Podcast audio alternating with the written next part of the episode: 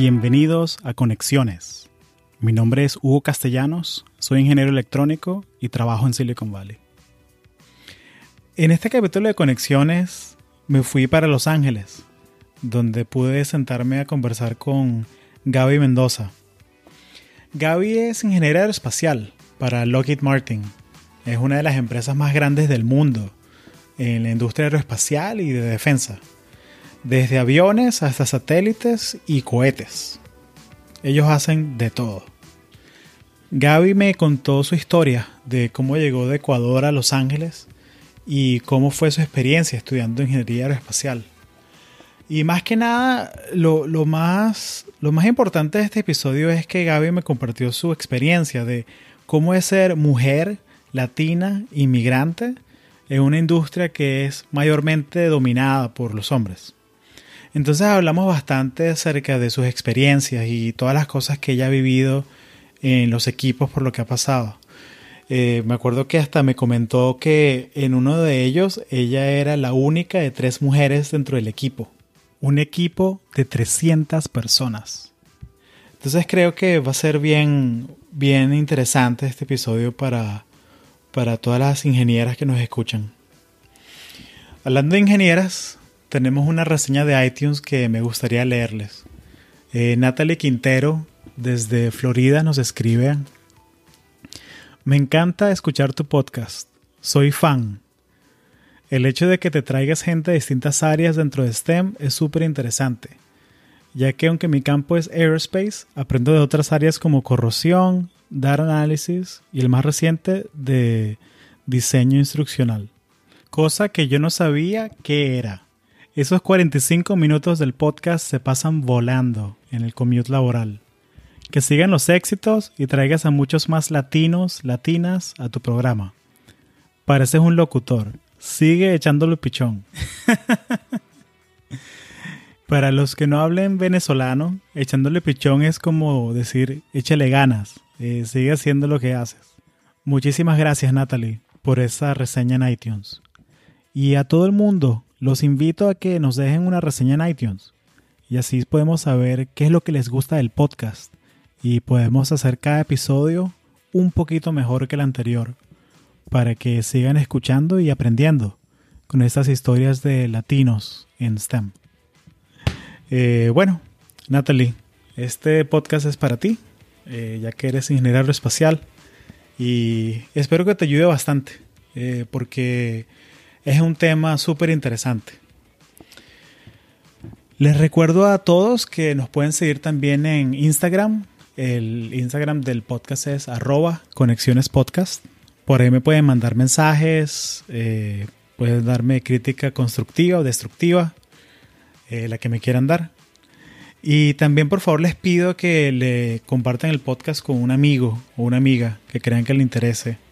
Eh, nos pueden conseguir en iTunes, en Google Podcasts, en SoundCloud y ahora en Spotify. Sin más, aquí les dejo el episodio con Gaby Mendoza. Gracias.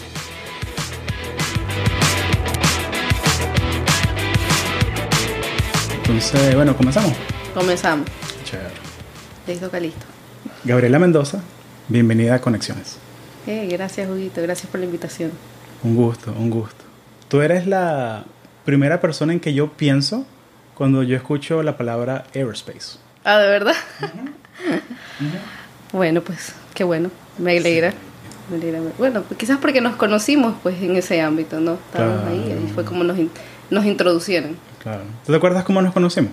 Sí, sí, este, fue en la conferencia de SHIP, en la conferencia anual. Yo estaba de voluntaria ayudando a contratar gente para Loki, estudiantes.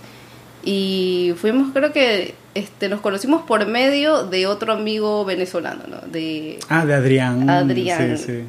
El maracucho, más simpático que el carajo. El, sí, sí. Eso, yo creo que así fue que nos conocimos, ¿no? Sí. Y bueno, pues él, tú sabes, trabaja para la competencia. Para nuestro Grumman. Somos frenemies, como le dicen. Pero así nos conocimos y creo que dijimos, bueno, vamos todos a cenar. Tú sabes, todo el mundo está en el, en el ambiente de networking. ¿Y tú habías ido de estudiante antes, no? Claro, yo llevaba como, yo he ido quizás unas tres, cuatro veces Sí, y ya ahorita fue como que dije, ¿sabes qué? Yo la verdad que sí veo la importancia de estos eventos y dije, bueno, voy a ir y voy a ser voluntaria y, como profesional, eh, ir del, estar del otro lado. y cuéntame un poco de, de, cuando, cuando escogen la gente que va a ir a la conferencia, o sea, ¿son reclutadores profesionales? ¿Son ingenieros? ¿Son gente que está tomando parte de su tiempo de trabajo haciendo esto? ¿Cómo funciona eso en Lockheed? Pues hay una, hay una combinación, ¿no? Hay, hay de todo un poco. Hay gente que está en recursos humanos, hay ingenieros y hay gente en, en la parte de comunicación. Y hay también managers que vienen para, para contratar gente en su propio grupo. Entonces, hay los que vienen por su propia, para contratar gente en su propio grupo y hay gente que viene para contratar gente para la compañía en general. Y mi, bueno, en ese entonces mi, mi, mi rol era más o menos de encontrar talento y llevarlo a los managers. Entonces, conversar con los estudiantes y así. Pero yo me iba un poquito más de largo y la verdad que yo les daba más consejos de cómo, cómo ser, cómo, cómo tener más éxito cuando uno va a hablar con un reclutador. ¿Qué, ¿Qué, tiene que hacer un estudiante para conectar contigo? Para, para cuando estás esa charla, esos 5 o 10 segundos que te da el resumen. ¿Qué tiene que hacer un estudiante para conectar con, con Gaby? Por lo menos yo lo que, lo que más veo, o sea, obviamente tú sabes que no hay tiempo. Y, y Logi tiene una línea inmensa. 100, 200 personas sí, fácil. En es, es, es, increíble. Yo digo, wow. Entonces, obviamente, yo, yo converso, yo veo, lo primero que hago es mirar el resumen y, hacerle preguntas. O sea, ¿qué es lo que conoce Lockheed? ¿Por qué quiere trabajar para Lockheed Martin? Eh, ¿Qué es lo que quiere hacer? Lo que a mí me gusta ver es que primero sepan algo de la compañía. O sea, que no vengan a decir, ah, solo estoy buscando un trabajo, obviamente, con lo que competitivo que es entrar. Que sepan un poquito, que muestren el interés por la compañía. Y que también sepan un poquito ya lo que quieran hacer. Supongamos, eh, como te digo, bueno, yo soy ingeniero mecánico, yo quiero enfocarme a hacer tal cosa. O bueno, o hacer diseño, hacer este análisis. Más o sea, específico, un o sea, que no más sea, específico. Sí, que no sea como que no, quiero hacer una pasantía en Lockheed. Eh, ok, hay 300 posiciones. Uh -huh. Hay para mecánico, para eléctrico, para industrial, para aerospace, para que, hagan su tarea, no, básicamente. Claro, que hagan un poquito su tarea y también esto como que yo no lo veo tanto que es porque quiero ser exigente, sino es por, para ayudarlos a ellos, porque si no me dicen qué es lo que quieren, yo los puedo, yo puedo asumir en base a su, a su background y decir, bueno, quizás ellos quieren hacer esto y en verdad no es algo que ellos quieran hacer. Entonces, solo para conocer cómo es el estudiante. Obviamente lo que más veo también es se tiene que ver un poco las calificaciones, se tiene que ver, o sea, el desempeño académico y mucho lo, lo que más más veo obviamente son los skills. O sea, qué skills tienen dependiendo de, lo de algo que vayamos a necesitar y que sea utilizado en la industria. Los proyectos que han hecho, eh, a veces hay personas, depende, y esto es muy, yo creo que es muy subjetivo. Hay personas que quieren ver ya experiencias como internships y algo así. Eh, pero yo, para mí, un internship también puede ser con, eh, reemplazado con un research, porque a veces uno no sabe. Yo hice mucho research durante mis años, yo no hice, no me enfoqué en hacer internship, sino hacer research. Y entonces eso para mí también cuenta como una buena experiencia. O proyectos, o que tengas este, proyectos donde hayas sido un líder, eh, o actividades voluntarias donde hayas como que trabajado en tu liderazgo. Uh -huh. Entonces so, to, son todas esas, una combinación de yo, yo pienso de, de, de, cosas que yo veo que por lo menos yo o sea, yo diría bueno tiene o sea, sería un buen candidato no chévere. O sea, la combinación de, de, de todo. Qué haces con tu tiempo libre claro o sea por, porque o sea vamos a ser sinceros uno cuando eres estudiante de ingeniería sí es difícil. Sí. pero aún así tienes cantidad de tiempo que puedes dedicar a voluntariado o un trabajo a medio tiempo o trabajar por un profesor. Eso. O sea, es todo, todos tenemos las mismas 24 horas al día. Sí, sí, obviamente, o sea, relativamente. Pero ahí también va dependiendo del caso. O sea, yo, por lo menos yo soy inmigrante, y a mí siempre me tocó trabajar. Entonces yo pienso que yo soy mucho más understanding en ese aspecto. No, no todos tenemos la misma situación eh, no todos tienen el mismo apoyo económico. Entonces a veces dicen, bueno, yo tuve que trabajar mucho de mi tiempo por eso yo no, no ser tanto voluntariado, no pude ser parte de muchísimas organizaciones en mi tiempo libre. Yo trabajé, o sea, que tengan en su resumen, yo trabajé haciendo tal, tal, tal para apoyar con mis estudios. Eso es algo que para mí es muy válido. Entonces, y ahí también veo cómo eso influye en, en, el desempeño académico, porque a veces no todo es tan, para mí no todo es tan estructurado, o sea, dependiendo de la persona. Entonces a mí se me gusta entender un poquito mucho más el individuo, entonces yo, la verdad que a mí siempre me dicen este más rápido, pero yo no sé, yo siento que como que tengo esa conexión y me gusta entender a la persona un es algo latino, es algo ir más allá, es algo latino de y es muy simpático que, que digas eso de, de, vamos a hablar un poquito de tu background y de, cómo llegaste a Los Ángeles. Eh, pero me recuerdo mucho eso a un amigo eh, que quizás él está escuchando ahorita. Eh, él es ecuatoriano también. Y él es ingeniero eléctrico y cuando él estaba estudiando en UCF conmigo, él trabajaba haciendo vale parking en un hotel. Típico, o sea, trabajo de, de que lo hacen a medio tiempo y todo chévere. Y aún así, él tenía un, creo que era un 3.8 GPA. Wow, increíble. Pero él le daba pena poner en su resumen que hacía vale parking. Entonces habló con un recruiter de una compañía y, y, como que conversaron y que, oye, no te dé pena poner eso. O sea, si, te, si tú puedes trabajar 20, 30 horas a la semana y además tienes un 3.8 de, de GPA, 3.8 sobre 4, tú eres un genio en time management. Sí, sí. Tú, eres, tú eres increíble manejando tu tiempo. Entonces, de ahí en adelante, o sea, me recordó mucho ese, ese ejemplo. De ahí en adelante, se, orgulloso pone, sí, vale parking, ta, ta, ta, tantos carros al día, customer facing, todo eso, es los skills que mencionaste. Claro, y es más, él, él como que pudo hacerle como que un turnaround a eso y poner, bueno, o sea... Saber vender. Saber vender eso, porque obviamente es, algo, es parte de ti, ¿no? Y, y yo digo, es hasta más admirable porque tienes que trabajar porque obviamente no tienes el, el apoyo económico y más de eso tienes una carrera difícil y lo estás balanceando todo. Entonces para mí eso es wow. O sea, ¿Por qué USC y no UCLA? O sea, el programa, tenías conocida gente, ¿qué, ¿qué te llamó la atención? No, bueno, yo creo que para mí fueron los recursos. Eh, pues obviamente los recursos USC, yo creo que USC y UCLA están académicamente, yo pienso que quizás al mismo nivel y también dependiendo del estudiante y cómo tú utilices los recursos. Entonces, habla un poquito del programa de, de, China, de cómo fue el programa, cuál es la estructura. ¿Cuánto tiempo estuviste allá? Yo estuve un verano. Un verano. un verano. Y... ¿Aprendiste chino un poquito? Bueno, en ese entonces sí, o sea, porque es Ni hao, she, she. Ni hao, she, she, como ir al baño, ciertas palabritas aquí y allá eh, cómo llegar eh, a mi, bueno, donde yo estaba viviendo, si es que salía en la noche. O sea, sí ciertas palabras para la comida, obviamente esas cosas sí, sí aprendí, pero ahorita ya me olvidé. Claro. O sea, si, lo escucho me acuerdo. Eh, ¿Cómo fue? Bueno, también tenías que pasar por aplicar y eh, seleccionaban ciertos estudiantes.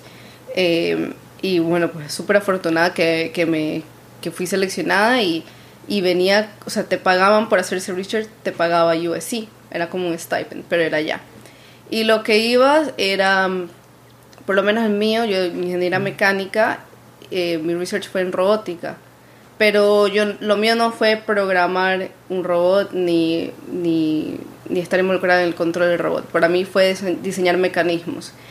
Eh, entonces, mecanismos dentro del robot, o sea, dentro como del robot, sí. cómo mueve el brazo, cómo mueve la pierna o, o mecanismos, mecanismos pasivos. Y ahorita te voy a explicar, o sea, yo los ayudé en dos cosas. Uno los ayudé a ser parte de cuando asemblaban el robot que iban a usar para el Robocup. Entonces, hay Mm. competencias anuales que se llaman, bueno, se llaman Robocup, donde diferentes universidades construyen su mini robot que la intención es que juegue fútbol. Obviamente no va a jugar como un jugador profesional, pero Claro. con tal de que de ciertos pasos este, patee la pelota y trate de hacer un gol, es el que gana, ¿no? Y si le metes la pierna es como el robo Neymar, se agarra y convulsiona ahí. que- Sí, sí. El otro que muerde, tipo... Sí, un Luis Suárez ahí, le pone unos colmillos al robot ahí para que muerde. No, me- no, qué Sí, risa, sí. imagínate. Coño, no, extraño la copa, pana. ya. Se acabó hace un mes y la extraño todavía. Sí, la verdad que sí. Pero este, eso los ayudé a veces más en mi tiempo libre porque me pareció súper interesante. Pero lo que yo hice fue más estudiar los métodos, unos métodos antiguos, pero, eh, y este nombre es largo, ¿no?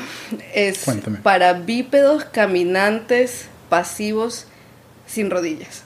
En español no sé si tenga mucho sentido. Pero lo que es eran solo dos piernas que, que no tienen rodillas caminando naturalmente. Tú sabes que para caminar nosotros tenemos las rodillas, ¿no? Eso retractamos la pierna para que no este, cuando el swinging neck no como que choque con el, con el piso. Muchas veces cuando explico me paro a explicar a las personas porque como que con las palabras no me salen. Sí, porque me estoy imaginando como que si no tienes la rodilla estás como que como que la marcha militar, ¿no? Como la oca. Claro. Estás como que chocando el piso. Entonces mi mecanismo era en la base de la cadera porque queríamos minimizar la cantidad de control y la parte electrónica porque muchas cosas pueden fallar. Entonces queríamos, esto era un esfuerzo que, a la, que en mayor escala era para los robots y para eh, prótesis. Entonces, pero el mío obviamente era una parte pequeña porque era short term el, el, research. Y este mecanismo obviamente estaba a la base de la cadera que levantaba la pierna sin necesidad de que tenga rodilla. Entonces iba caminando, este, obviamente porque no tenía nada este, automatizado, nada, entonces bajaba bajo una bajaba en una rampa inclinada como que hacia el piso. Y con la fuerza de gravedad obviamente pues bajaba naturalmente solo usando el mecanismo en la, en la cadera sin usar la rodilla y que sin que se tropiece y caiga, porque solo son dos piernas caminando. Era bien chistoso, la verdad. me, recuerda como los robots que uno ve de, de, DARPA, ¿no? Que son como que uno que hay que es como que un perro. Sí, eh, sí hay, que hay, hay varios que, que es bien es un poquito creepy, de hecho, verlos porque hay uno que es como un perro que, que lo que hacen es que lo patean, lo empujan y se mantiene estable. No importa cómo le pegues, no se cae, se mantiene en, en las cuatro patas, pero, pero está bien, bien chévere para el uso, ¿no? De que, porque es para que, bueno, estás marchando y no ah. quieres cargar la mochila, se la das al robot. es como que un botones ahí automatizado. Literal son para bastantes aplicaciones. Entonces, eh, en, mayor escala se puede potencialmente usar en diferentes aspectos. Pero ahorita que me estabas hablando de, de, los robots que tú dices creepy, no sé si, si tú sigues Boston Dynamics. Claro. Increíble. Yo, yo amo. Yo cuando estoy viendo, ellos hacen partnership con USC y me encanta, me encanta la agilidad que ellos tienen los robots. Has visto uno que camina y trata de abrir la puerta y tú le puedes tratar de cerrar la puerta y usa la fuerza para abrirlo o cómo domina los obstáculos, increíble, increíble. Yo estoy hay uno que salta, hay uno que salta, que, salta como que como que dos, tres metros, o sea, y, y, es un poquito asusta un poquito, o sea, la verdad, porque, bueno, ahí hasta aquí llegamos ya, cuando... Para que si ves Black Mirror. Black Mirror, sí. Te asusta. Sí. ¿Lo viste? ¿Lo viste Black Mirror? Que tienen varios episodios que hablan de eso, los robots. De, sí. me encanta ese show, que es que cuando la tecnología se, se nos va de las manos. Claro. Y, y, y es algo que estamos hablando ahorita, de que tan chévere que está conversando así presente porque estos aparaticos, los teléfonos, me estoy sacando el teléfono del, del bolsillo, nos han, nos han dañado la vida un poco, ¿no? O sea, porque tenemos como que toda la información ahí al alcance de la mano todo el tiempo y hay que estar como conectado todo el tiempo y, y, y, no, yo como, creo que por eso es que yo hice el podcast también, porque me da un espacio para estar una hora contigo con el teléfono modo avión, que el mundo se queme allá afuera pero aquí estamos tú y yo conversando y poniéndonos al día. Aquí Sí, efectivamente. También nos has dado cuenta que nos ha hecho, este, la nueva generación nos ha hecho demasiado impacientes. Como que todo lo quiero ya. Y yo muchas veces tengo que respirar y decir, no. Es como que para mí una causa de estrés es si el software está, se me demora, se para, se paraliza. Yo y digo, pero si esto no debería ser estrés. Pero date cuenta lo impaciente que... Sí, como que ya va, pero el mensaje de texto no ha llegado, ¿qué es esto? Que no, ya va, chamo, tienes que ir a una torre repetidora, tienes que ir al espacio, al satélite, mandarlo, rebotarlo, decodificarlo y... O sea, es como un milagro de la ciencia para mandar un texto que sea el o el. ¿Sabes? Entonces como que, conchale, y te estás quejando de eso, ¿no? sí, sí, qué No, no es como... Está leyendo, ya que Creo que nosotros somos millennials, ¿no? Creo ah, que, yo tengo 32. No te voy a preguntar la edad porque eso no se pregunta. Eh, pero estaba leyendo un artículo esta mañana eh, con cafecito que era de 57% de los millennials. Están, que una encuesta, obviamente, 57% de los millennials que, que, hicieron en la encuesta, LinkedIn, eh, están pensando en irse de su trabajo en los próximos dos años. Wow porque lo ven como, bueno, hacer plata aquí mientras tanto y después me voy. Entonces es, curioso eso, habla de la, de la impaciencia, ¿no? De, de, que quieres resultados ya. Sí. y sí, si no, no, no eres feliz. Y las cosas llevan tiempo. O sea, Sí. tú, tú no aprendes a ser manager en un año. O sea, tú aprendes... Es como que un aprendizaje, es como que proyecto por proyecto. Toma tiempo. Toma tiempo las cosas, Sí. ¿no? O sea, yo como- muchas veces, yo, yo también, yo lo que a veces me tengo que parar es cuando yo digo, ay no, esta persona, bueno, una persona que quizás ha trabajado 30 años, ¿cómo sabe tanto? Yo ya quiero saberlo todo. Entonces yo te dije, yo soy muy curiosa y yo soy de las que ya lo quiero saber todo. Claro. En- y no, o sea, ser no, curiosa es bueno, tiempo. ser curiosa es bueno, o sea, pero algo es ser curiosa y ser paciente también, o sea, es como la combinación de que, ok, está bien que te gusta aprender, pero saber que, mm, mira, yo estoy en una nota ahorita que quiero aprender, eh, quiero aprender a data science, Ajá. entonces, porque yo, yo sé programar, pero yo no lo uso en mi trabajo, Ah, sí. entonces, quiero, estoy en esa nota, entonces estoy agarrando unos cursos online, así en mi tiempo y todo eso, pero yo sé que yo, yo no voy a ser data scientist por agarrar una clase. Claro. Ah, es, un, es un proceso, es hacer Sí. proyectos y, y va a tomar un año, o sea, quizás dos, o sea, como que agarrar como una, una fundación, una base. Mm, sí, sí, o sea, hay, sí. que, hay que ser paciente y, y- y saber manejar el tiempo, ¿no? O sea, todos tenemos las 24 horas. Sí, ¿verdad? Eh, no, quizás en vez de agarrar un- una hora, dos horas viendo Netflix, quizás eh, métete en linda.com ahí, a ver qué. Hay un curso chévere. Udemy. Sí. Hay una muy buena que es uno que son unos latinos que se llama Platzi, La- que es un no colombiano y un guatemalteco, basados en Bogotá, pero básicamente hicieron un... Es como un, un Coursera, un- uno de estos websites de aprender cosas en online, Ya. pero son clases, los lectures son cositas como que de 15 minutos. Entonces es súper resumidito y Ah. es creci- creando un portafolio. Entonces quiero aprender cómo hacer eh, marketing digital. Ah, sí. Te muestran cómo hacer el SEO, cómo hacer todas esas cosas. Ah, quiero aprender cómo, cómo escribir mi, mi resumen. Tienen una clase de una hora que es que te explican cómo hacerlo. Y Ah, está sí. súper chévere porque está enfocado a América Latina. ¿Cómo te gusta a ti aprender? Cuando quieres aprender algo nuevo. haciéndolo. Yo aprendo haciendo. Entonces, por eso yo soy muy una persona que me gusta hacer cosas con mis manos. O no, quizás no con mis manos, pero intentándolo. Si, si es un código, bueno, hago esto, hago... O sea, eh, si falla, yo mismo tratando de resolver el tema para ver cuál fue la falla y, no, y, y yo mismo aprender no volverlo a hacer o cómo hacerlo mejor la siguiente vez. Entonces, por eso yo creo que en mi carrera a mí lo que más me gusta es cuando tengo que interactuar con los, los programas en 3 los software en 3D, como Mm. SolidWorks, pero la verdad que tenemos otros software que son más para, para la compañía, ¿no? Más especializados. Entonces, porque para mí, aunque no es tan hands-on con tus manos, pero es dinámico. Entonces, eso es lo que yo a veces más disfruto y se me dan las horas y horas. Eh, la parte de programación, que muchas veces la, la tengo que hacer porque me ayuda a analizar mi información, sí, pero no es algo que... Lo hago para ayudarme yo misma, pero no es algo que, qué bestia, disfruto, pero es algo que me voy a meter porque veo una gran necesidad. Y ahí es cuando más adelante quizás, no sé si tocaremos el tema de lo que es inteligencia artificial. Es el que te quería preguntar. Claro, o sea, tú, bueno, tú sabes que inteligencia artificial es súper amplio.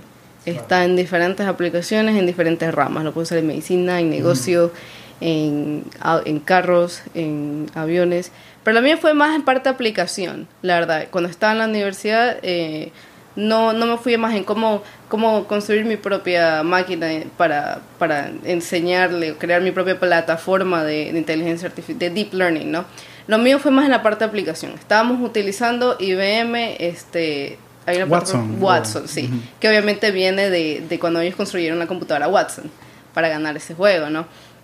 Entonces de ahí lo que estábamos haciendo es entrenarla y alimentarla de toda la información sobre diseño mecánico. El objetivo era un usuario que, que no es tan experimentado en diseño mecánico que le dé sugerencias. Entonces tú dices, bueno, yo quiero diseñar esto, esto y lo otro. Dice, bueno, las mejores prácticas para supongamos, dice, bueno, yo quiero diseñar un carro, ya, Claro. y quiero que tenga tal performance y quiero que sea así, así y cocinado, ¿no? Y de, te va diciendo la sugerencia, bueno, si tú lo quieres para tres a cuatro personas, te recomiendo que sea de este tamaño, si quieres este que sea económico, tienes que eliminar, este, yo qué sé, este, el, eh, la gasolina que va a usar y para eso. Entonces te va dando sugerencias. Entonces, obviamente era un grupo, no era solo para una aplicación, era, habían diferentes aplicaciones, pero esa era una de esas y esa fue como empezamos. Eh, y ya después de graduarme, porque eso fue en mi último semestre, no toqué mucho la inteligencia artificial, pero durante mi carrera yo he visto la necesidad en toda disciplina, en toda disciplina. Cuando estaba haciendo, bueno, estuve trabajando como ingeniera aerotermal, veía la necesidad ahora en lo que estoy, ahorita que estoy en aeronáutica, veo la necesidad en, en todo sentido. O sea, en la industria espacial yo pienso que es una necesidad. ¿En, qué, ¿En qué sentido? O sea, ¿en qué sentido está, o sea, dónde está la oportunidad de aplicarla? Yo pienso que en todos, supongamos, en sistemas este, autónomos, ¿no? en de los aviones autónomos, carros autónomos, eh, en cómo hacer predicciones de diseño también eh, qué es lo que puede funcionar o no funcionar, cómo eh, automatizar el sistema de preparar modelos para CFD o para análisis aerotermales, cómo filtrar mejor la información y usarla para lo que necesitas. O sea, eh, la, aplicación es muy grande, es muy, muy grande. O sea, está en la parte de diseño, está en la parte de estrés estructural, está en la parte aerotermal, está en la parte de fluidos. Eh, ¿Dónde crees que, entonces, cuál es el problema? ¿La, la, falta de, de, talento que sepa usar inteligencia artificial o es dónde ves la, la oportunidad? Yo pienso que todavía es un, un, tema que necesita ser explorado todavía mucho más. Y yo pienso que a, nivel de institución, somos universidades, a mí se me ha hecho muy difícil ver un programa que combine inteligencia artificial para la industria aeroespacial. Creo que hay una universidad, pero tienes que hacer un PhD. Y la verdad que yo siento que yo para mí es muy importante mi experiencia laboral. Entonces supongo que yo estoy buscando un máster en eso y a mí mi opción ahorita es simplemente es hacerlo en computer science, pero enfocado en inteligencia artificial. Que está bien, o sea, igual tengo que tomar ciertos cursos como que prerequisito para aplicar y obviamente pues digo, bueno, ya que puedo hacer aplicando la paciencia otra vez. Bueno, tomo los cursos que necesito porque obviamente mi background no es en computer science. Búscate el programa que te dije de Udacity, de ah, inteligencia artificial. Ahí, te conecté ahí con el, el, el, Head of Content colombiano, Luis Serrano, muy buen amigo. Sí, ahí, estuvimos, ahí estuvimos hablando. Sí, escríbele, pide, ponle una llamada ahí media hora, él es súper pana, él te conversa, él te, él te convence que no vayas al Masters. Ah, te, verdad? Te convence pues que, que vayas a hacer el, el, el, curso de seis meses de, de Udacity. Bueno, ah, porque está bueno, o sea, para agarrar un primer. Sí. Y todo, porque la, la manera que Udacity te enseña es basado en un portafolio. Entonces sabes que tú vas a clases, modelo normal, modelo eh, ordinario. Tú vas a clases, ves un lecture, aprendes del profesor, lees el libro, haces problemas de la tarea y ya. Udacity lo que hace es que haces un proyecto por cada módulo o clase. Haces un proyecto. Entonces haces un proyecto que por lo menos tiene una, un certificado en Python. Y el, proyecto es hacer un juego. Ah, Un juego que, que, puedes jugar en tu computadora, en tu teléfono, donde tú quieras. Entonces tú, te queda a ti para tu portafolio mira, yo, Gabriela Mendoza, hice este juego y está en mi website, está en mi LinkedIn, está en todos lados. Entonces, el programa de inteligencia artificial hacen lo mismo, pero con proyecticos de inteligencia artificial. Ah, que, que, mira, hice una neurona, eh, hice esta aplicación con TensorFlow, eh, y, poco a poco vas armando tu, tu, tu portafolio. Que, que, me parece que es como que una, o sea, como mencionaste lo de tu inteligencia, lo, de, lo de la, la, experiencia laboral. Sí, sí, sí, sí, sí. Porque estas son cosas que puedes hacer en, en tu tiempo, ¿no? Claro, claro, claro. Porque sabemos que es, complicado, o sea, para uno, ¿sabes? Como que, ay, me voy del trabajo dos años, hacer una maestría. Sí. Es, es, complicadito, ¿no? Bueno, yo siempre he estado como que hago eso, no, pero de mí siempre me gana el no, porque en el trabajo aprendo muchísimo. Sí. Entonces yo lo que voy a decir es no me importa y así me tome más tiempo, yo, o sea, voy a hacer yo quiero entender inteligencia artificial en la parte de programación, así en verdad súper bien, y de ahí aplicarlo, quizás tomar certificados más en, ingeniería aeroespacial, lo que sea. Porque igual todo lo que es ingeniería espacial, o sea, lo vivo, lo, lo, lo uso día a día en el trabajo. Buenísimo, buenísimo. Entonces ya hablamos de inteligencia artificial, hablamos de tu background de la universidad, tu experiencia de pasantías, tu experiencia de research, Pero ¿cómo llegaste tú a, a Lockheed Martin? ¿Cómo fue que llegaste a Lockheed? Fue una combinación. Primero, obviamente, muchas de las, de las cualidades que destacaban en mi currículum, pero también eh, una de esas fue también networking. Yo por eso yo pienso que SHIP, ser parte de SHIP, eh, hasta cierto punto es, es, como muy importante, ¿no? Eh, no lo hagas algo que te enfocas 24/7, enfócate en tus partes, en, en, desarrollar tus habilidades técnicas, eso es lo, mi opinión, lo que, yo, lo que yo creo. Pero fue por medio de una persona que estaba involucrada en SHIP, ¿no? Yo cuando estaba en, en la universidad, yo fui parte de, de un programa que se llama Upper Bound, y este programa ayuda a chicos que estén, bueno, tienen un buen GPA, que vienen de casas de low income, que no están eh, teniendo un buen desempeño en el colegio y, están en este programa y hacen programas de verano, eh, tutorías, mentorship, todo eso. Y ahí fue que, este, bueno, ahí fue que empezó todo, ¿no? Yo era tutora y mentora. Y, y estuve siendo este, asistente de profesora con, con una amiga que, que, bueno, en ese momento nos hicimos amigas, pero ella enseñaba matemáticas. Aprendí cómo ella eh, enseñaba matemáticas y, y, en su iPad y todo eso. Entonces, una persona, es un señor que trabajaba para Lockheed, necesitaba que le enseñara matemáticas a su hijo. Y bueno, pues yo efectivamente lo mismo que hizo ella, aprendí y, y le enseñé cálculo 1 le fue súper bien. Me, me, quiso contratar el siguiente, el siguiente año, pero no pude porque estaban haciendo lo de China. Pero después de eso me lo encontré, ya me, yo había aplicado para Lockheed y obviamente me, hice, me iba a ir a una entrevista y yo le dije, ah, bueno, este, voy a hacer una entrevista. Y él me dijo, no, sí, él estaba súper agradecido y me dio una el buena papá del muchacho. El papá del muchacho, muy agradecido y me dio una buena referencia. Entonces, aplicando y también la combinación de una buena referencia, yo pienso que me ayudó a entrar a Loki. Buenísimo, buenísimo. ¿Y comenzaste fue aquí en California o, dónde? Empecé en Pensilvania. Uy, por allá. Sí. ¿Te tocó para el frío ahí? Para el frío. Y la verdad que como a mí me gusta probar diferentes cosas, ¿no? Y dije, ¿por qué no? Fui, fue para sistemas espaciales eh, y dije, vamos a ver qué tal la vida en el, en el noreste. Pero obviamente, pues me gustan más los sitios, de los lugares más cálidos. Vamos a ser honestos, tú, nací, tú naciste, creciste como que a una hora de la playa, entonces es, es, como que la, la, sangre lo llama a uno, ¿no? Hace falta el calorcito y el sol y todo. Sí, yo soy bien costeña, así para qué mentirte, yo en el frío no, no soy mucho por el frío, entonces yo dije, bueno...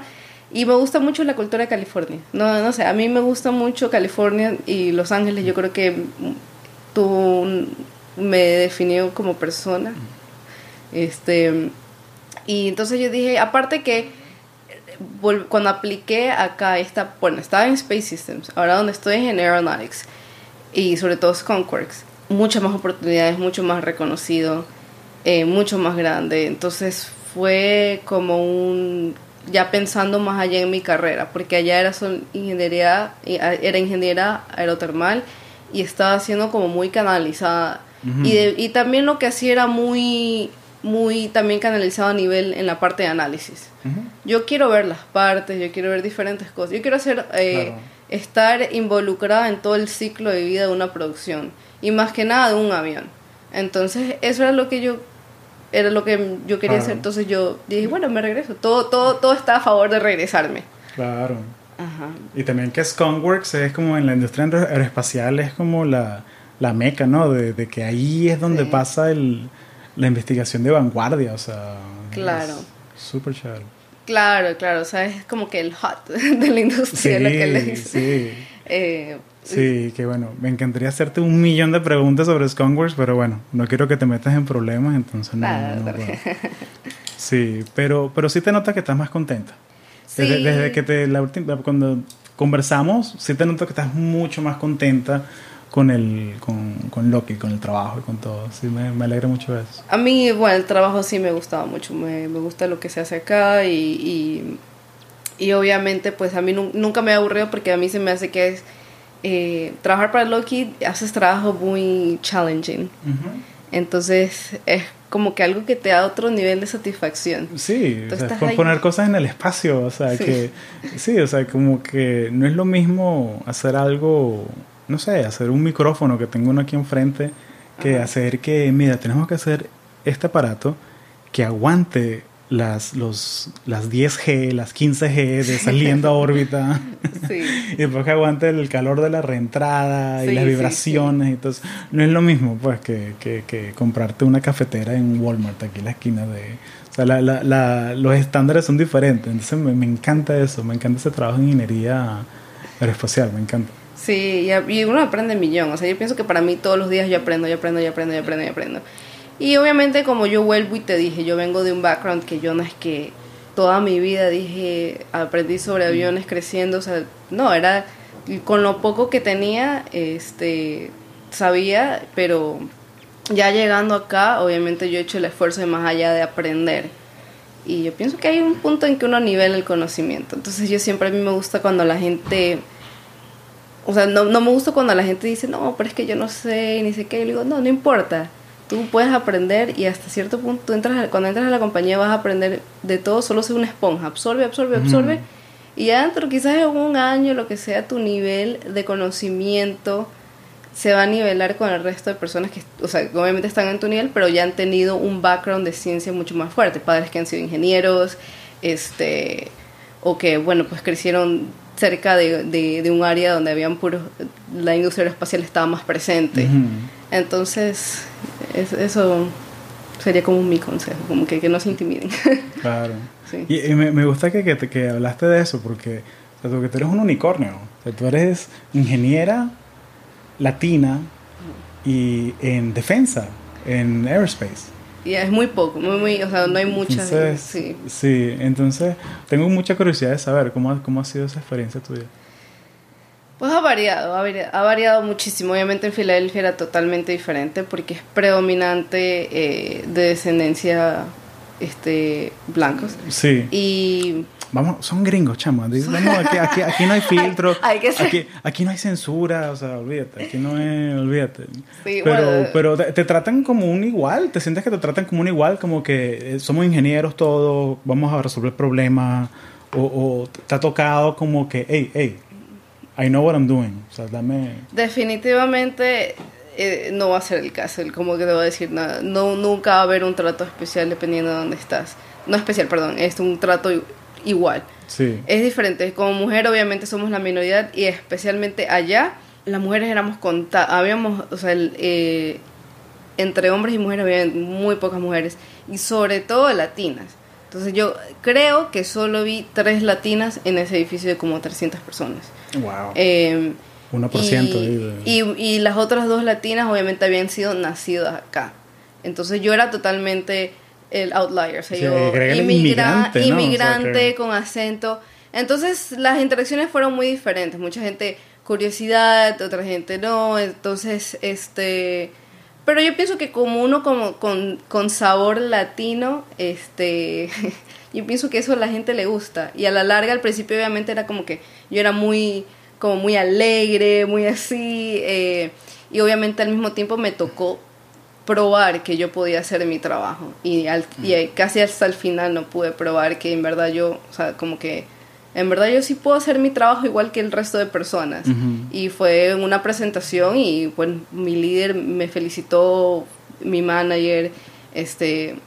Entonces sí, como mujer a veces siento que tenemos que probar un poquito más, pero ya quizás eso pasa al, principio de la industria, la verdad que al final yo tuve una buena relación con mi manager y con mi, y con mi líder técnico y yo pienso que como latinas eso somos, como que tenemos ese carisma, este, somos como bien cálidos. Claro, claro. Y, hasta ahora, como mi manager y mi líder, bueno, ¿y, cómo vas? ¿Quién dice qué? ¿Cómo te están tratando allá? Yo, ah, súper bien. Y me dicen, bueno, cuando quieras volver, puedes volver. Y yo, bueno, gracias por la Te dejó la puerta abierta. Me dejó la puerta abierta. Cubierta de nieve, pero te la dejó abierta.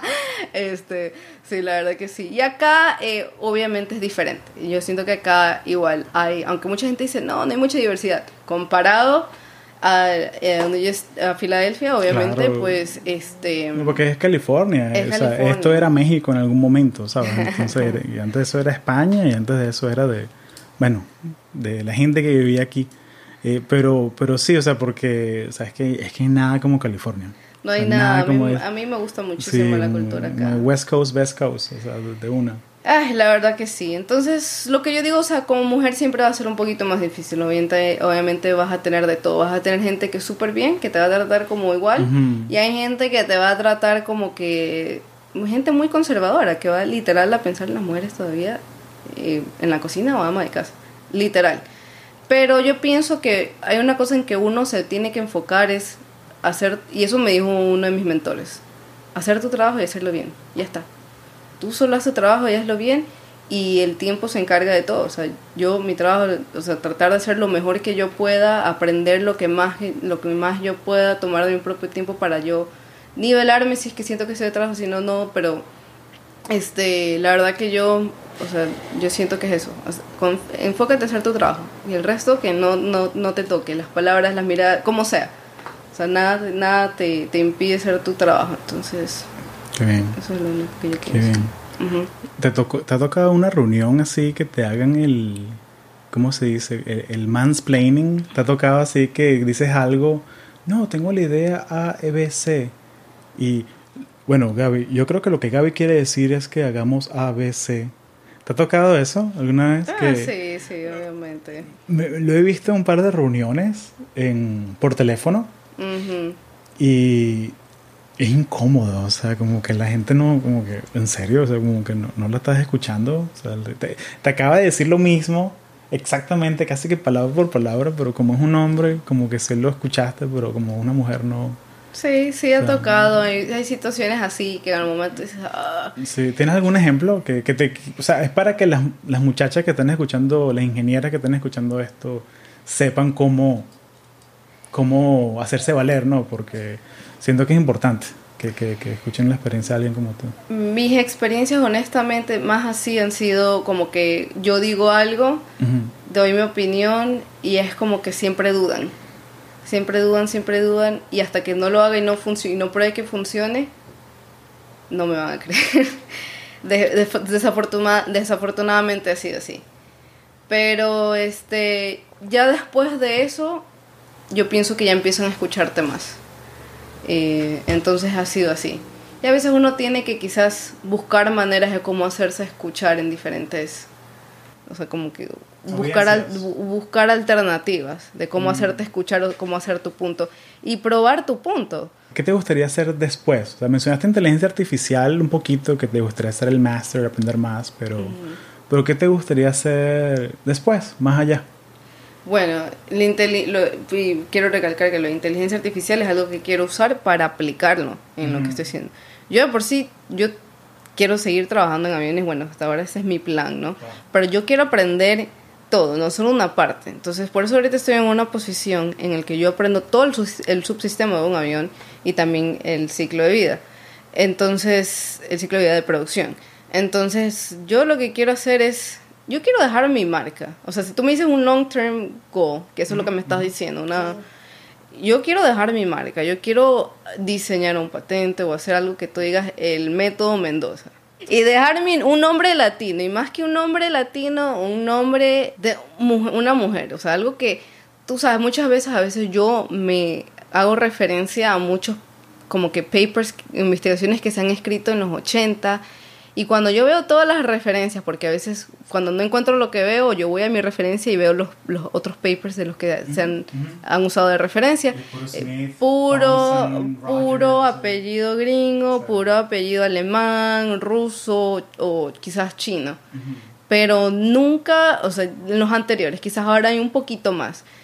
Eh, nunca ha sido un eh, latino. Y sobre todo un Mendoza mejor porque somos muy pocos un Yupanqui un Tapia yo quiero eso quiero dejar una buena marca en la industria. Digo bueno quizás no voy a hacer un Kelly Johnson pero si puedo hacer un Kelly Johnson o un Ben Rich que son como que los padres de, de, la industria aeroespacial o sea ellos han dejado su, su legacy no yo quisiera hacer algo así la verdad mucho más adelante quién sabe pero me gustaría dejar como una marca en la industria aeroespacial, algo que, que, uno siga referenciando, un estudio que se siga referenciando. Ya tenemos nombre para el podcast, este episodio va a ser El Método Mendoza. Ahí está el nombre me hiciste, Me hiciste reír con eso. Eh, entonces, ese, ese es mi como que long term goal. Si quiero aprender inteligencia artificial para aplicarlo y hacer esa conexión entre la aplicación y en, en la industria aeroespacial. Entonces, veamos cómo nos va. excelente, excelente. Gaby, muchas gracias por unirte a Conexiones. Gracias a ti.